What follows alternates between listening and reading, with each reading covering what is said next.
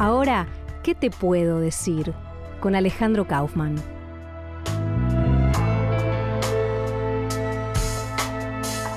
¿Qué te puedo decir, por ejemplo, sobre la diferencia entre un juez y un legislador? Porque necesitamos en, nuestra patria pensar en, cuál es la diferencia entre un juez y un legislador. Primero que un legislador puede ser cualquiera. Eh, un congreso, un parlamento, un recinto democrático tiene como premisa que cualquiera puede estar ahí.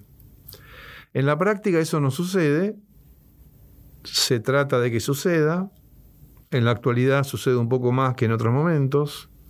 Siempre hubo momentos de alza y descenso respecto de, de cuántos sectores de la sociedad podían estar, altos y bajos, ¿no? De derecha de izquierda, de arriba y de abajo. Y en eso se ha ampliado un poco. Un legislador no puede ser cualquiera. perdón, un, este, juez, perdón por el error. Eh, en realidad es un error que tiene que ver con que estaba diciendo debería ser cualquiera y en la práctica eso no sucede. Pero un juez no puede ser cualquiera porque un juez eh, es el resultado de una... Un juez en la realidad efectiva en que vivimos, no en una tribu de una época distinta o de un lugar diferente donde hay una relación entre la justicia y la sabiduría muy diferente a la que tenemos en, nuestra época contemporánea. Y aún así tampoco cualquiera podría ser un juez, pero los criterios eran muy diferentes. En nuestra actualidad un juez es alguien que tiene características muy específicas, que es resultado de una selección muy, muy definida eh, y que además se diferencia de un legislador por una razón absolutamente radical, que es que el juez tiene que tomar una decisión por sí o por no, por culpable o no culpable, por arriba o por abajo. Tiene dos opciones, tiene un fiscal y un defensor y tiene que decidirse por uno de ellos. Por supuesto, también puede hacer otras cosas, puede apartarse, puede declararse incompetente, pero una vez que realiza su, práctica, su acción de juzgar, el resultado es binario. No, no hay este. Puede haber muchísimos matices en el expediente, en la defensa, en la fiscalía. eso es un juicio. Pero el resultado final es sí o no. ¿Es eh, libre o, en, cautiverio?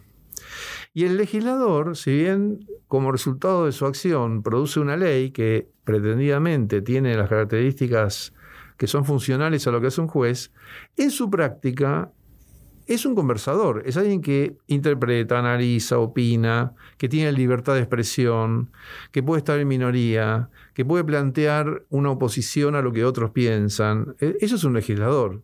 De los dos, ¿cuál tiene afinidad con la esfera pública, con la opinión, con la prensa, con la gente común? La legislatura, el Parlamento. El juez no tiene nada que ver con la vida de la gente. Y además, un juez tiene que ocuparse de casos excepcionales.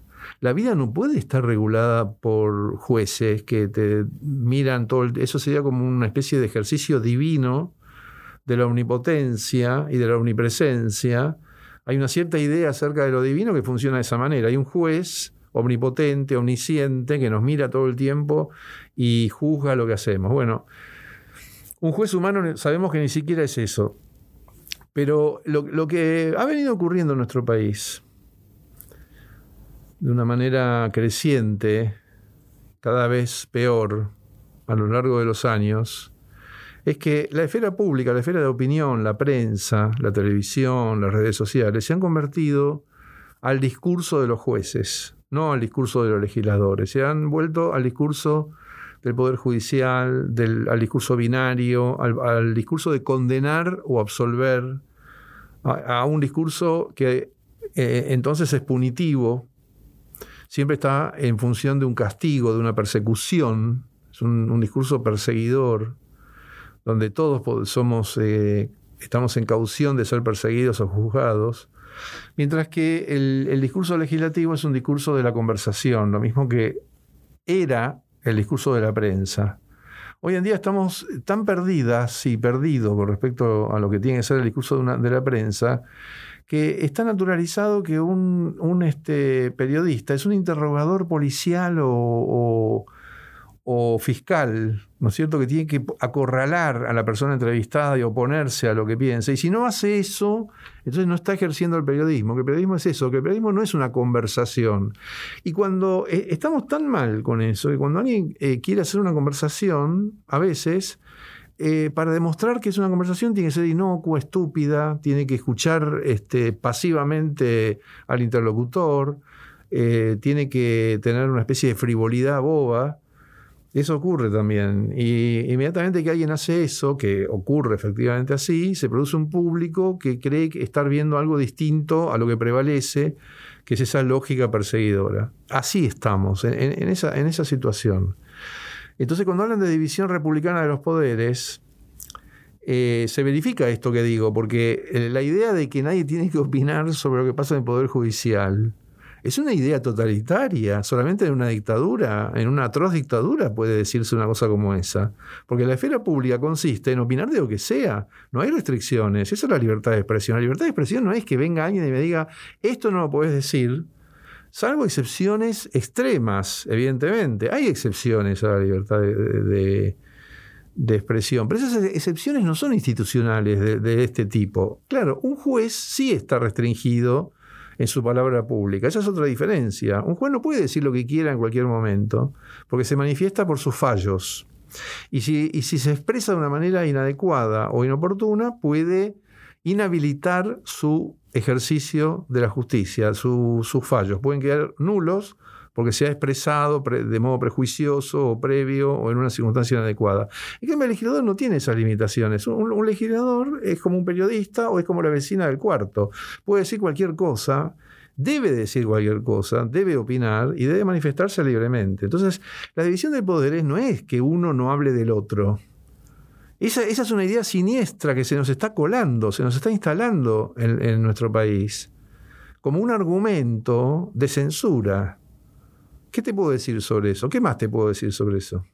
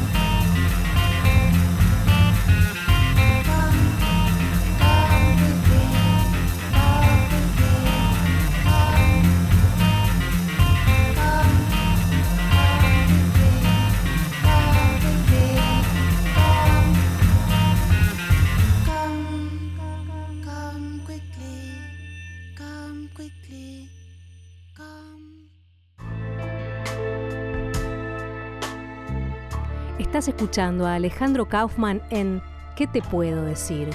Pensamiento, acción, palabras como principal herramienta de trabajo. A mí lo que me interesó de, lo que acabas de decir, que también remite al, al artículo en la tecla ñ tuyo, que se, que se titula sobre conversar y perseguir, eh, es instalarme un poco en el carácter dramático de esa escena, haciendo pie, intentando hacer, hacer pie en el concepto de conversación. Eh, también un poco para pensando en que para interrumpir a esto que avanza, en el pleno, lo hago a propósito, en el pleno sentido de la conversación, o sea, uno tiene que hacer una interrupción enunciativa. Eh, y, que, y que esa interrupción, por lo que yo entiendo en términos de lo que es el plano de la conversación, pueden ser de tres tipos. O sea, cuando uno es el yo reafirmándose a uno mismo, el otro es cuando es el yo con el yo, que por lo general son los discursos más amorosos y religiosos. Y también hay un tercero, que sobre ese me quiero, que es el que remite directamente a la exterioridad, que en realidad es la idea de Dios. Vos al final de esa nota entrás, me parece, en, en- esto, porque lo que haces, que es la vuelta que a mí quiero explicar, donde entrás, es que en ir a buscar lo parlamentario, también tiene que ver con dos maneras de entrar a la ley. Y las formas de entrar a la ley también son una gran discusión sobre la conversación, porque es la discusión entre lo uno, o sea, que es el uno, y todo lo otro, que es lo exterior, que son los mandamientos. Eh, en ese plano, yo creo que hay una posibilidad política de pensar lo conversable e incluso eh, atándolo a lo que vos decías en el programa pasado con Lucía, a una nueva existencia, incluso a una nueva idea de instituciones, eh, donde lo conversacional sea completa, se vuelva vital eh, nuevamente y establezca ese tipo de relaciones. O sea, teniendo en cuenta esto, el yo, el discurso amoroso y el otro discurso que es el discurso divino. Porque ahí yo creo que lo que vos decías está, está bueno. El discurso divino está corrido, pero está corrido en tanto nunca nadie, ni siquiera nuestras, nuestras propias expresiones o representaciones políticas, lo toman en tanto ausencia también. La conversación que no termina frente a la ley que pone un fin o a la ley que acompaña la vida social y que sirve de guía son dos formas muy distintas de ver las cosas. Una es que la ley prescribe la vida social y otra cosa que la ley se inspira en la vida social para intervenir en las excepciones, en los extremos. O sea, que son pocos casos. La ley no puede estar todo el tiempo presente en la vida social, porque si no está presente bajo la forma de la costumbre, se convierte solo en una persecución, justamente. O sea, porque lo que administra la vida social es la costumbre. Es lo que habitualmente hacemos, lo que consideramos esperable o naturalizable o aceptable. Esa es una vida social. Cuando lo que hay es eh, algo que se sale de ese, de ese lugar con violencia, con, con nocividad, con, con destrucción, entonces ahí es necesaria una tercera parte. ¿Por qué? Porque quienes participan de una interacción no lo pueden resolver si no es de una forma violenta. Entonces se produce lesiones, muertes, se produce daño. Y la tercera parte, ese es el, juez, que, el, juicio, cuál es el valor que tiene. Ser una tercera parte cuando hay una diferencia. Pero eso, eso ocurre eh, eventualmente, porque si ocurre todo el tiempo es una guerra. Una vida social en que todo el tiempo hay un desacuerdo es una especie de guerra, eh, donde la gente se tiene que alinear de un lado o del otro y reunir fuerzas para atacar y defenderse. No hay tercera parte ahí.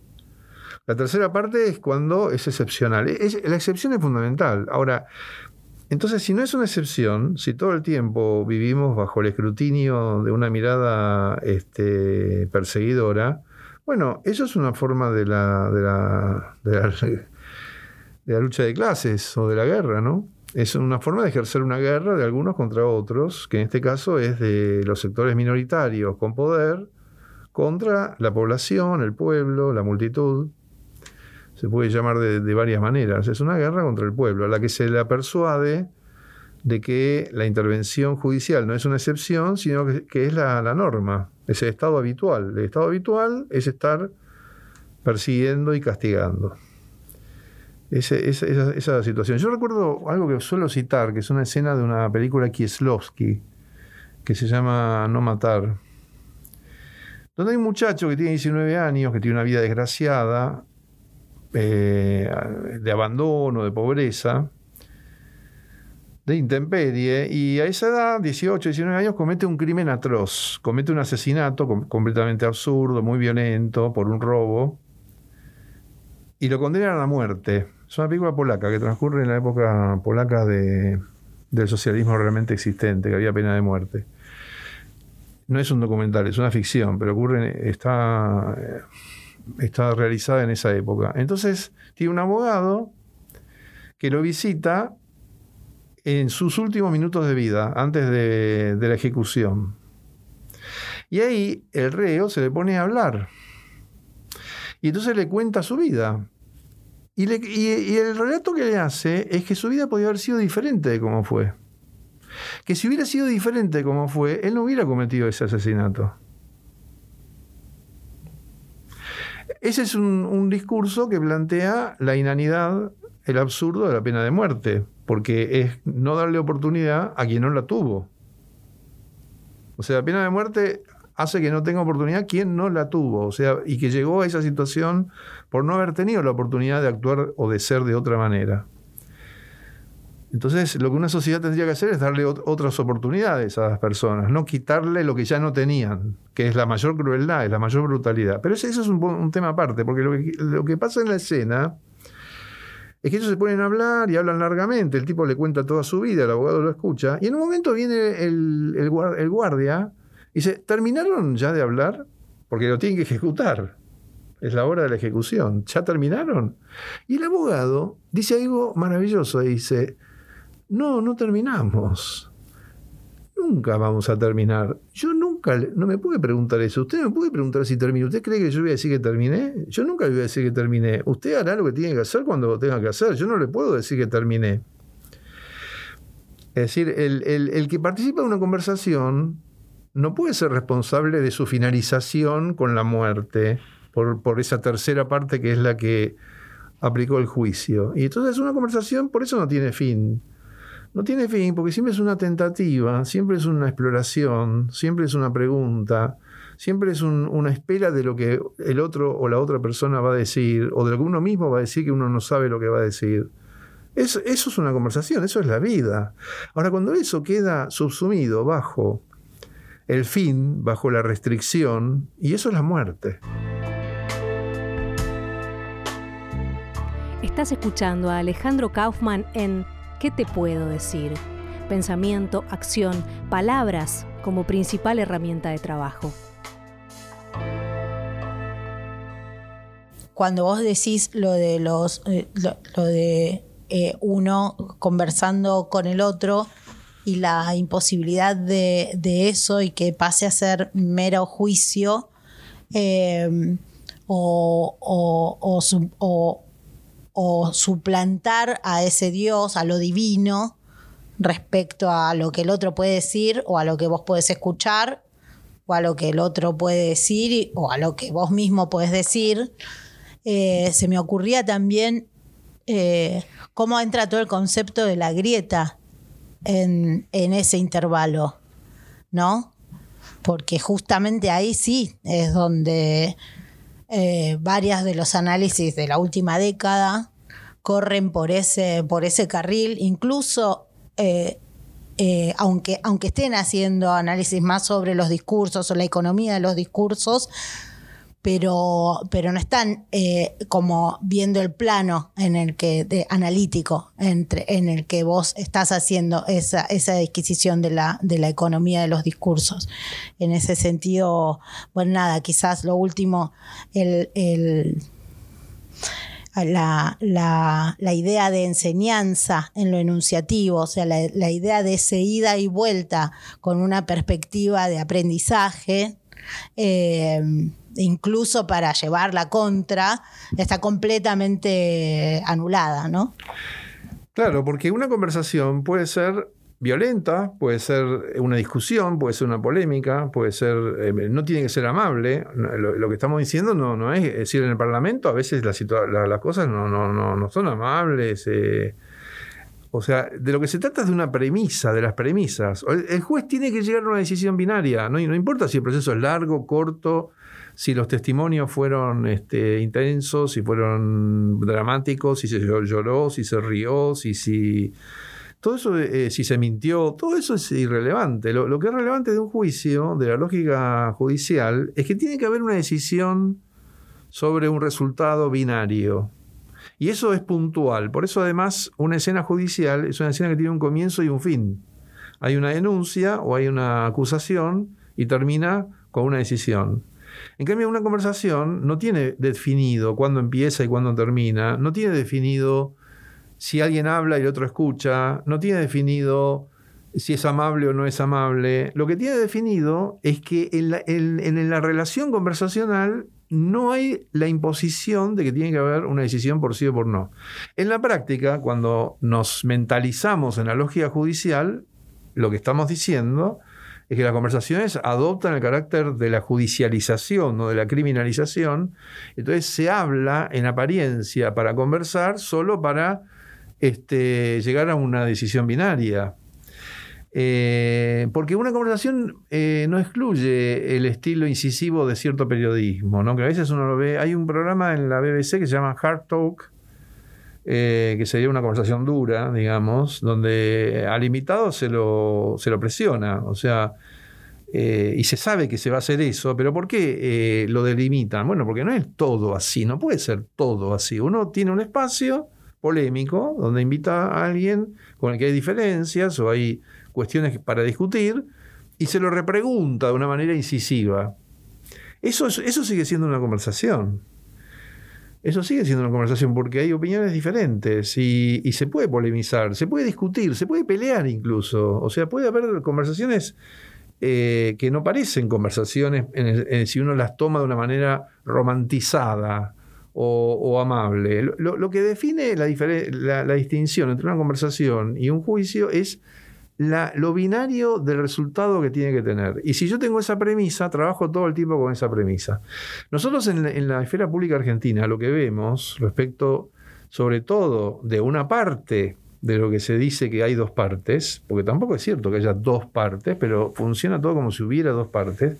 Es una parte, esas dos partes, considera la otra delincuencial, la considera que no debería existir, la considera que es corrupta, que es malévola, que todo lo que dice es por malas razones, que todo lo que dice no es por las razones que dice, sino por otras razones inconfesables, que todo es criminal, delictual. Y de, esa parte, todo lo que podría ser delictual o criminal no lo es. Todo es completamente inocente y todo se justifica absolutamente. Entonces, bueno, una vida social donde las cosas están definidas de ese modo es una lucha facciosa en la que se confronta, donde ambas partes quedan eh, se, se les impone la condición esa de la lucha, porque si a mí me agreden y participo de esa situación, no me puedo ir, no, no, me, no me rindo, sino que resisto a esa confrontación, entonces quedo involucrado en eh, una relación que es confrontativa. Y una, y una confrontación se parece a un juicio en un sentido, porque también, si se trata de ganar o perder, la situación es binaria. A veces las polémicas se convierten en guerras. Por eso hay una afinidad etimológica entre polémica. La palabra polémica tiene una, etimología vinculada con la guerra. Las guerras son una forma de lo, eh, digamos, la estructura de la guerra es afina a la de la judicialización, porque tiene que haber un resultado binario. En la práctica, ese- eso, en, las en el caso de la guerra no sucede porque no hay tercera parte. O sea, hay dos partes que se confrontan para que una gane y otra pierda. Pero a veces eso no queda claro. A veces el que cree haber ganado en realidad perdió. Y ahí se, una guerra se parece más a una conversación. ¿Por qué? Porque no hay una, una terceridad que regule la escena y que le imponga un reglamento. El reglamento queda definido por la relación entre las dos partes. En ese sentido, una guerra, aún en una guerra, aunque digamos que tiene la posibilidad de parecerse a lo judicial por un resultado binario, en la práctica puede parecerse una conversación, porque puede no tener un resultado binario y puede no tener definido tampoco cuándo empieza ni cuándo termina. En, el caso judicial sí forma parte del protocolo judicial definir cuándo empieza y cuándo termina. Cuando las conversaciones se convierten en juicios o, en polémicas permanentes a la manera de la guerra, no hay fin ni comienzo. Es, una situación parecida a, la del infierno, sufrimientos eternos. O sea, las representaciones del infierno son eh, como la inversión de la conversación, ¿no? Es decir, eh, no hay principio ni fin para el dolor, para la violencia, para el sufrimiento. Entonces, cuando, se judicializa la vida social, es una catástrofe para la vida en común, es una completa catástrofe. Y eso en Argentina viene ocurriendo desde hace muchísimos años. Desde hace muchísimos años que eh, yo creo que la dictadura es un punto fundamental. Dejó un legado, la dictadura, de judicialización de la esfera pública, de la vida en común, de la vida social, de las representaciones. Eh, eh, a veces con razones que no, no podríamos cuestionar, como puede ser el juicio de las juntas, ¿no? Eh, que después continuó de distintas maneras, sabiéndose que el castigo, aun cuando la estatalidad y la, y la vida social requiera el castigo en estado de excepción, porque ahí está el problema, si no le atribuimos un carácter excepcional y creemos que esa es una solución a, a las fracturas o a los conflictos, entonces habilitamos de esa manera, no tenemos recursos para oponernos a cuando esa forma de hablar y de pensar se generaliza. Ese es el problema que hemos tenido en Argentina en, los últimos, en las últimas décadas. Tuvimos que hacer uso del castigo por una razón legítima, pero no, no advertimos que eso tenía que tener un carácter excepcional, que no podía resolverse la historia solamente de esa manera, ni que hacer eso, juzgar a los culpables del genocidio, ni que hacer eso daba cuenta de una legitimación o de una ampliación de la esfera de lo jurídico. O sea, nos ha producido una confusión, y esa confusión no es por culpa nuestra o por un error nuestro, sino que es también una consecuencia de la dictadura. Los genocidios no son solamente algo que pasó en el pasado y que dejó de ocurrir. Dejan muchas secuelas, muchas consecuencias durante mucho tiempo, de distinto tipo. Y una de ellas es la matriz judicial, la, matriz criminalizadora, ¿no es cierto? Porque, por ejemplo, algo que no puede ser tratado en un juicio, como el de los genocidas, es cómo se llegó a que ocurriera eso.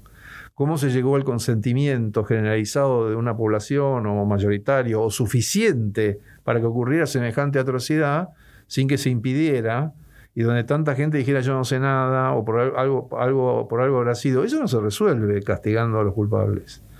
Es decir, la culpabilización de, un, de unos perpetradores respecto de la atrocidad es parcial además, porque ¿a dónde termina a quién hay que castigar? De hecho, quienes tienen el poder económico o socioeconómico han quedado impunes en Argentina y han continuado con sus mismos proyectos, con sus mismos propósitos. Entonces, por muchas razones, eh, la, judicialización aún de los crímenes, porque eh, eh, ¿a qué llamo judicialización de los crímenes? Cuando ese es el único recurso, cuando creo que eso lo resuelve, cuando creo que eso lo repara, en lugar de considerarlo una situación de excepción. Considerar algo como una situación de excepción es delimitarlo, decir, bueno, esto hubo que hacerlo, pero ni es suficiente, ni me conformo, ni le atribuyo a eso que tuve que hacer por razones de fuerza mayor una, una reparación definitiva del asunto. Entonces, lo que tenemos en la Argentina es un discurso según el cual eh, volvió la democracia en el 84, se hicieron los juicios y eso, eso resolvió una, una situación eh, feliz, eh, equilibrada, este, sustentable lo cual es una falacia que justifica nuevos crímenes, nuevas injusticias, nuevas tropelías, nuevas situaciones de enorme peligro para la vida en común, porque se convierte la democracia, esta democracia judicializada, perseguidora, intemperante, negacionista, una democracia así se convierte en algo que va asumiendo en forma este, irregular pero creciente características totalitarias. Y, y, una forma que asume esas características totalitarias es lo que decíamos hace un rato, que es, de esto no se puede hablar, en este momento no se puede decir, aquí no se puede este, opinar, porque afecta a otro poder. La, idea de que la separación de poderes es, una, especie de compartimentación que inhibe la, vida política y, la, expresión es una idea totalitaria, con un muy buen pretexto. ¿Cuánto va a durar ese pretexto? No sabemos.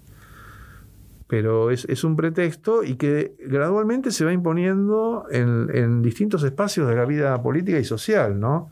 Ahora lo hemos visto recientemente en la universidad algunos actores o actoras de la universidad se pronuncian opinando sobre una situación judicial y de otra parte de la universidad dicen no pueden opinar sobre una situación judicial porque es una situación judicial, porque es un poder judicial que tiene su secuencia. Con el mismo argumento se niega que una situación judicial injusta, eh, abiertamente expuesta a una opinión pública defenestradora, perseguidora y linchadora, el uso y el aprovechamiento de esa situación para generar una, escena propagandística y difamatoria, bueno, eso es, este, irrelevante y se niega que exista tal situación porque el, régimen judicial tiene su propia lógica y va a continuar. Es como si hubiera una burbuja alrededor de eso que la protege de, de la vida en común y que no puede hacer ningún daño porque es pura, es impoluta, está regulada por su propio... Bueno, eso es el totalitarismo, no, no es otra cosa el totalitarismo.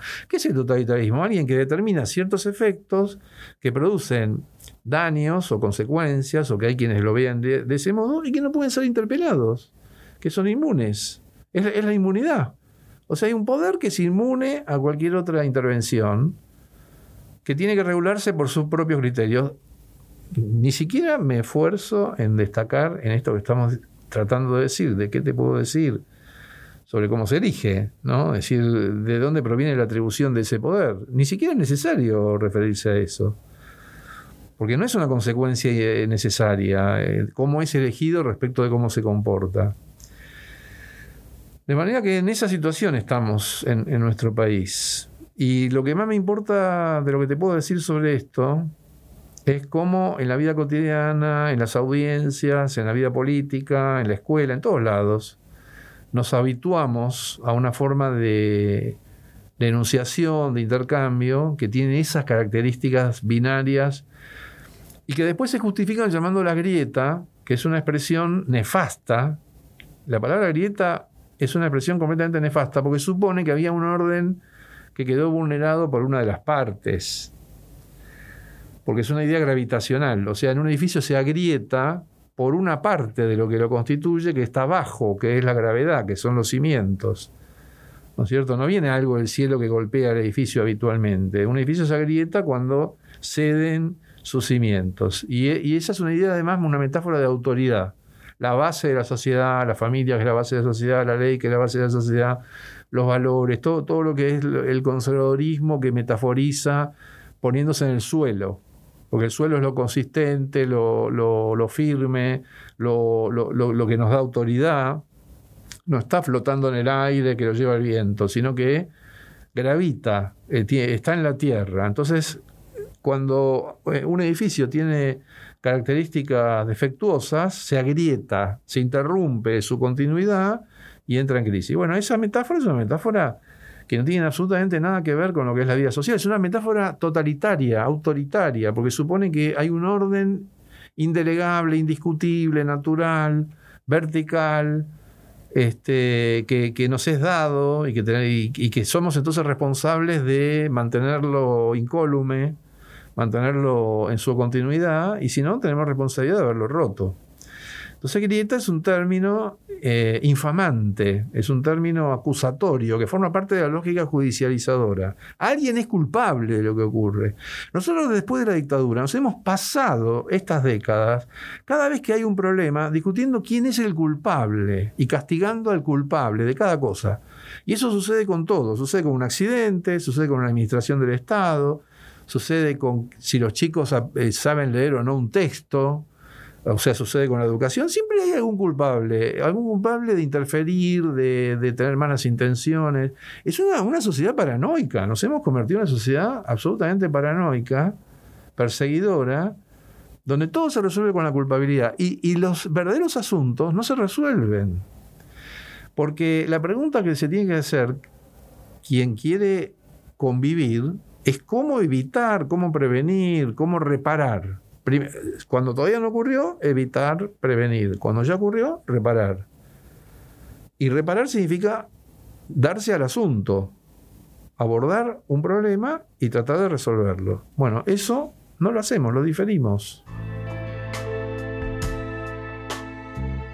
Estás escuchando a Alejandro Kaufman en ¿Qué te puedo decir?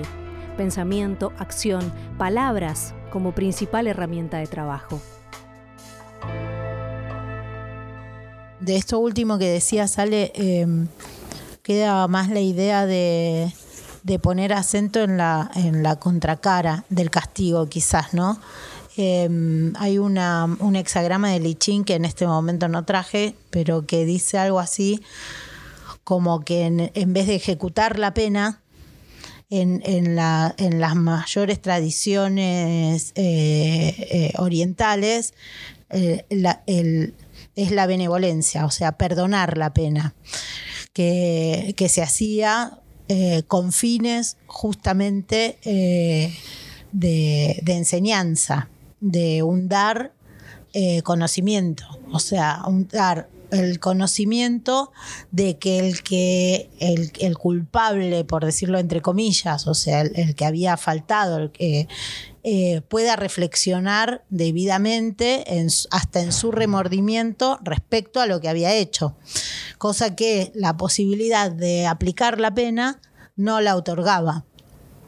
Eh, nada, eso, quedarme un poco con eso de, que la ley en un punto, la ley vuelvo a los mandamientos, está pensada también en, ese fleje, no en el fleje del castigo. Eh, más allá de la distancia que tiene con lo uno y, de lo exterior que puede ser, ¿no?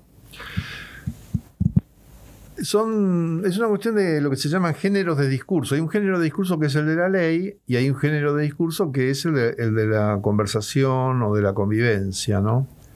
De la vida cotidiana, de los intercambios, que es el, que tendría que ser el prevaleciente. El, el escándalo que se nos plantea es cuando un discurso sustituye al otro. El discurso judicial o de la ley, de la, ejecución de la ley, del juicio, sustituye al discurso de la vida cotidiana, de la convivencia, ¿no? Porque el perdón o la misericordia, que efectivamente son parte de lo que puede ocurrir, integran el discurso judicializador, o sea, porque son el género de discurso de la pena. Entonces, dentro de la pena está también el perdón, está el indulto, está la compasión, incluso. En el orden conversacional que estamos oponiendo a lo judicial, no, no hay. eh, el- si hay perdón o hay misericordia, no están en relación a un resultado binario, sino que forman parte de otras tramas, ¿no es cierto?, que se comparten.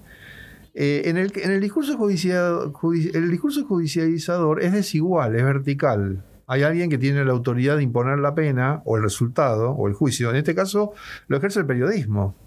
Es decir, el periodismo, en la- porque acá no, no es solamente una cuestión de los jueces. ¿Por qué esto es importante? Porque el lawfare no es solo una conspiración, digo, si no se lo piensa como una conspiración. Y un argumento que se contrapone, ah, no, no hay una conspiración. No, claro, no se reúnen en una sala, en un sótano, los sabios de Sion para conspirar a ver este, cómo van a eh, coordinar el periodismo con la justicia. Por supuesto que a veces uno encuentra ese tipo de arreglos. Eh, entonces hay un, ju- justamente se judicializan, eh, miran los WhatsApp, etcétera, o está el espionaje. E- eso no es lo que nos interesa en lo que te podemos decir aquí, porque no es nuestro asunto.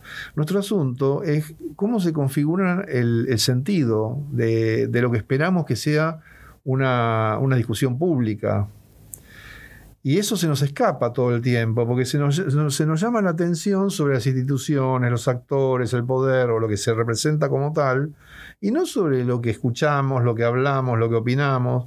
Por eso después terminamos eh, perdiendo los recursos para pensar o para conversar, y eso es la muerte de la democracia, justamente. Hay, una democracia, no si yo voto o si se separan los poderes como una especie de formalidad o reglamento que se aplica. Esa es una idea eh, tan pobre tan misérrima, es, es una, una idea este, tan amarreta, además de, de lo que puede ser lo humano, ¿no? Y lo que importa es la proliferación de, de las expresiones, incluso no solamente públicas, también en la vida familiar. Por eso tanto se ha hablado de que la vida familiar se ha visto afectada, porque se nos, se nos pone que hay que estar de un lado o del otro. ¿no? E- Ese estar de un lado o del otro es tomar parte en un juicio. Entonces, eh, la misericordia o la compasión pueden tener un papel según si pertenecen al género discurso judicial o al género discurso convivencial. En el discurso convivencial también ocurren, pero es desde la igualdad. Una conversación supone una paridad. No hay una. Porque no importa si hay roles de autoridad. ¿No es cierto? Hay una, una expresión típica del estudiantado que es: me tomaron el examen, pero fue una conversación. ¿Vieron cuando se dice eso? Fue una charla. ¿Por qué fue una charla? Porque la persona que toma el examen no se comporta de un modo vertical, autoritario, interrogativo, como si fuera un juez que va a obtener un resultado binario, que sí o no, aprobado o desaprobado, sino como un conversador, como alguien que intercambia ideas, que pregunta, pero pregunta en un sentido que suscita una respuesta este, reflexiva, analítica o informativa, y no que tiene que ser juzgada como tal, ¿no es cierto? Eso después puede tener una evaluación, pero es una forma distinta que cuando el estudiantado sale de la situación y dice, no, a mí me, trataron de, tal otra manera. Es decir, que no es solamente una igualdad formal, porque eh, tanto el juez como el legislador están sometidos a una igualdad formal, que es la palabra ciudadanía, ¿no? que es una, una palabra muy tramposa, porque todos somos ciudadanos y ciudadanas, pero el, que seamos tales y que haya igualdad o no entre nosotras y nosotros depende de cómo hablemos entre nosotras y nosotros. Si hablamos de una forma vertical, perseguidora, no hay igualdad. O sea, la igualdad se tiene que verificar a través de las prácticas que se realizan. Si, si me veo en un estado de intimidación por lo que pienso, por lo que puedo decir, porque me van a agredir, eso, eso, eso ya me silencia y entonces habilita a una voz que se impone de ese modo perseguidor. Entonces lo que estamos discutiendo es eso, es, es cómo hablamos, cómo pensamos, cómo, cómo opinamos sobre este periodista o que dice que no es un periodista y que mantiene conversaciones libres de tres horas donde cada uno dice lo que quiere y eso es una conversación y, en realidad es una, una en eso en algunos casos ¿no? No, no no quiero nombrar pero en realidad lo que se hace ahí habiendo tanto ruido violento predominante, se simula una situación en la que no hay tal ruido violento predominante, sino que hay una aparente paz. Porque otra palabra que tenemos que reponer y volver sobre ella es la palabra paz. ¿Cómo se usa la palabra paz? En contraste con todo lo que estamos discutiendo, ¿no? Eh, y después una, una cosa más por ahora de lo que te, que- ¿qué te puedo decir sobre Dios, ya que lo has mencionado. Este, siempre está Dios ahí, ¿no? Eh, ahora hay otra cuestión republicana, entre comillas, ¿no? Que es la separación entre lo político y lo teológico, ¿no? Lo teológico político cuando viene entreverado y lo político cuando intenta separarse. Sabemos que esa separación nunca puede definirse del todo, pero en la esfera de lo político es el intento de establecer un espacio reacional que deje en, otro, en otra parte, en suspenso o diferido, el asunto de lo divino.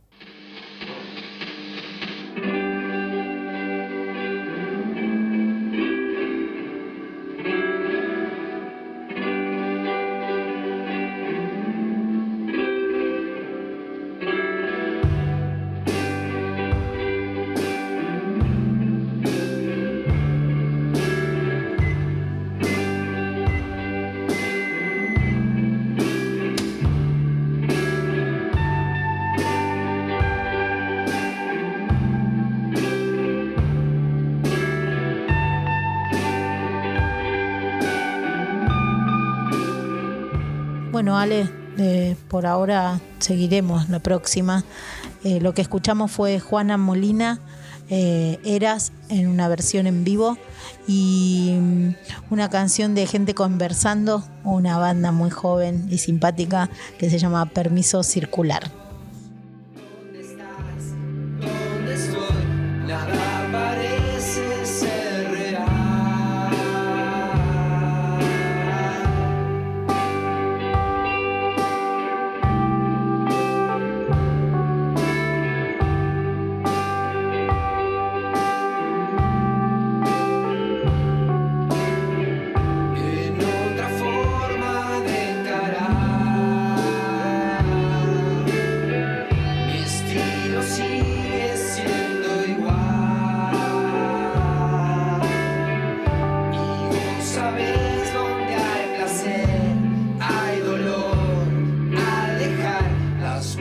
Siempre en su lugar.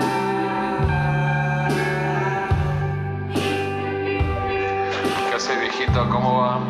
Acabo de llamar, no, de llamar, de hablar con Juan. Eh, de ahí surgieron estas dos propuestas que te hago a vos. Primera, la primera propuesta es sábado, Montecastro, de Juan, en la hora de la merienda, al tiempo de la merienda para merendar alcohol. Segunda propuesta,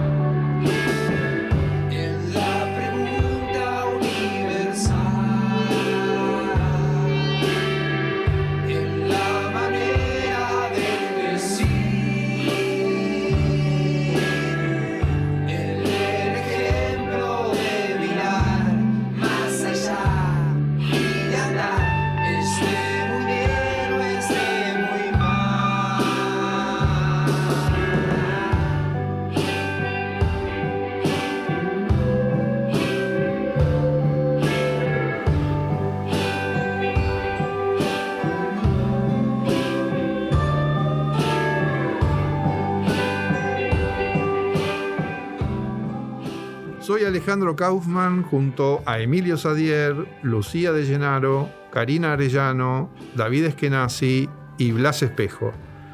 Estamos desde Sonido Cultura para el Ministerio de Cultura haciendo ¿Qué te puedo decir?